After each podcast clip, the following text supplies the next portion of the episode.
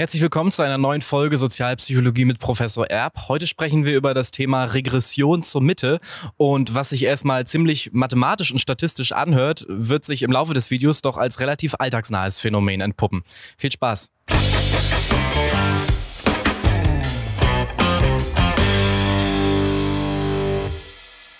Ja, schönen guten Tag, Herr Professor Erb. Schön, dass das heute wieder geklappt hat. Hallo, Herr Müllmann. Ich freue mich auch auf unser Video. Genau. Wir wollen heute über die Regression zur Mitte sprechen. Ich kenne bisher nur Tendenz zur Mitte. Das hat mir schon mal was gesagt. Aber ist, kann man das Synonym verwenden? Ist das das Gleiche? Und worum geht es überhaupt? Also, soweit ich den Begriff kenne, Tendenz zur Mitte, ja. Ne? Also Regression zur Mitte. Regression ist jetzt ein sehr allgemeiner Begriff, wird auch in der Psychoanalyse verwendet. Darüber reden wir heute nicht. Äh, Regression würde in dem Zusammenhang bedeuten, dass ähm, ein Individuum auf eine frühere Entwicklungsstufe zurückfällt. Wenn sich also der Achtjährige benimmt wie ein Dreijähriger, dann hätten wir sowas wie Regression. Äh, ganz grobes Beispiel. Bei der Regression zur Mitte handelt es sich eher um ein statistisches Phänomen. Das lässt sich auch relativ leicht erklären, glaube ich, und ist auch intuitiv dann irgendwie recht eingängig.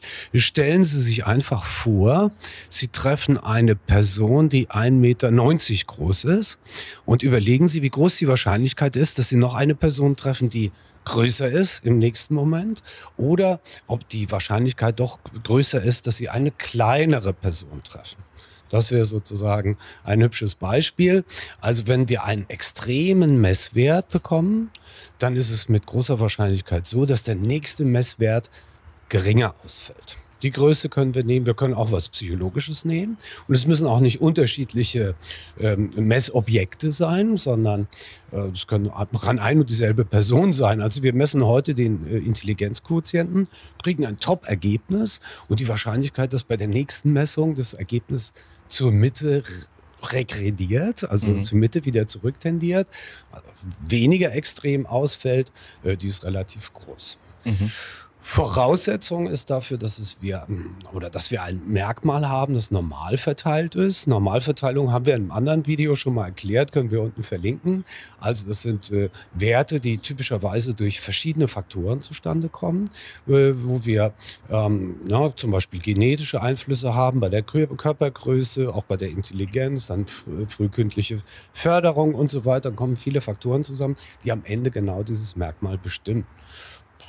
Was anderes ist auch ja, ganz simpel. Die, wie groß ist das, wie hoch ist das Gras gewachsen? Ne? Wenn wir einen sehr großen äh, äh, Halm finden, dann ist auch hier die Regression zur Mitte ähm, oder sagt vorher, dass wir dann beim nächsten Halm etwa einen Halm finden, der kleiner ist weil viele Faktoren einwirken. Wie viel Sonne kriegt der Halm ab, äh, wie viel Wasser kriegt er ab und so weiter und so weiter.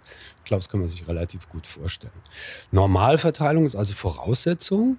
Und äh, wenn die gegeben ist, bei diesem Merkmal, das gemessen wird, äh, dann finden wir typischerweise diesen Effekt. Und ich habe jetzt immer die Großen genommen. Das Gleiche funktioniert natürlich auch bei den Kleinen. Wenn ich eine relativ kleine äh, Person treffe, sage ich mal 1,65 groß, dann ist die Wahrscheinlichkeit groß, dass die nächste Person größer ist, also auch weiter in die Mitte sozusagen rutscht.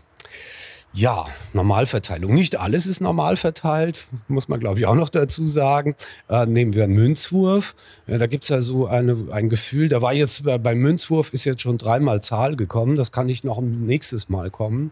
Oder beim Roulette, ne, zehnmal schon rot, alle setzen auf schwarz, weil sie glauben, äh, es gibt so eine Art Regression zur Mitte bei, dieser, äh, äh, bei diesem Spiel, aber das ist nicht der Fall. Die sind also gleich verteilt, die Münz, Münz, äh, Münzwürfe äh, sind gleich verteilt verteilt, ob rot oder äh, äh, schwarz. Beim Roulette ist gleich verteilt am Ende. Und da gibt es manchmal natürlich Serien, die sind relativ lang, aber das tut der Gleichverteilung auch keinen Abbruch. Hm? Mhm.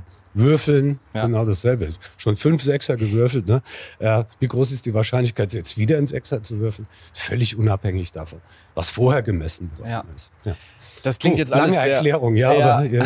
Das klingt jetzt alles sehr statistisch, sehr mathematisch. Ja. Warum macht das Sinn, das zu wissen? Also warum beschäftigen wir uns ja, damit? Ja, ja, ähm, na klar, ne? also wenn man das Phänomen kennt, äh, dann schützt es natürlich vor Fehlurteilen.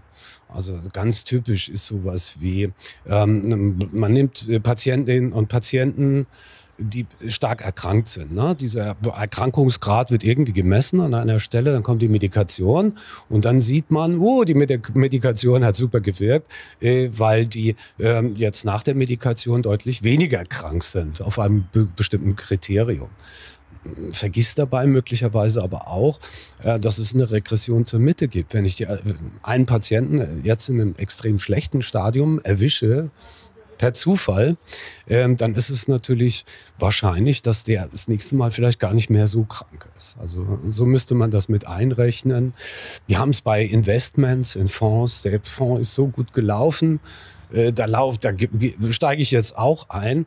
Äh, aber äh, es gibt natürlich eine Regression zur Mitte. Irgendwie, vor allem dann, wenn diese Investitionen sehr breit gestreut sind, fallen die irgendwann auch wieder zurück. Und die, äh, die Rendite ist dann irgendwie mehr in der Mitte, als sie in einem Extremfall war. Also auch da müsste man sich sozusagen überlegen. Dann haben wir das Phänomen bei Sportlerinnen und Sportlern natürlich auch.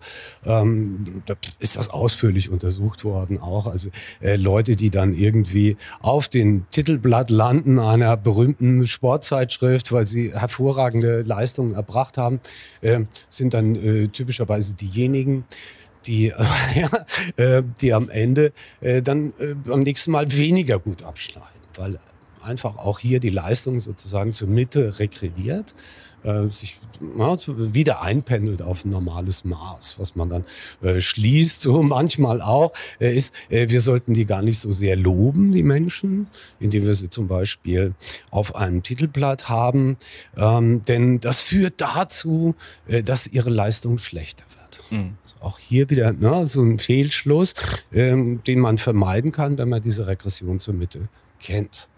Und so wie ich es gerade erkläre, fällt mir natürlich auch das äh, berühmte Beispiel ein mit Lob und Tadel. Ja? Also das äh, vorgesetzte Lehrerinnen und Lehrer, Dozentinnen äh, an der Uni und so weiter dann immer das Gefühl haben, immer wenn sie loben, äh, dass dann äh, äh die Leistungen nach unten gehen. Und dann sagen die, nee, Lob ist schlecht. Der Tadel ist das Richtige, ja, also du warst richtig schlecht und das erzähle ich dem und so weiter. Und dann bringt das was. äh, denn äh, rein auf der Grundlage dieser Regression zur Mitte werden die Leistungen besser, wenn sie vorher schlecht, wenn sie vorher schlecht waren. Ja. also auch das müsste man sozusagen alles äh, im Kopf behalten, um irgendwo äh, sinnvoll mit diesem Phänomen auch umzugehen ja. und keine Fehlschlüsse zu ziehen und ähm, vielleicht äh, generell ist Lob besser als Tadel. Auch wenn es äh, ja auf den ersten Blick äh, so ausschaut, äh, auf der Grundlage der Regression zur Mitte, dass Tadel besser wäre als Lob. Aber äh, das kann man aus der Psychologie ja. eigentlich auch.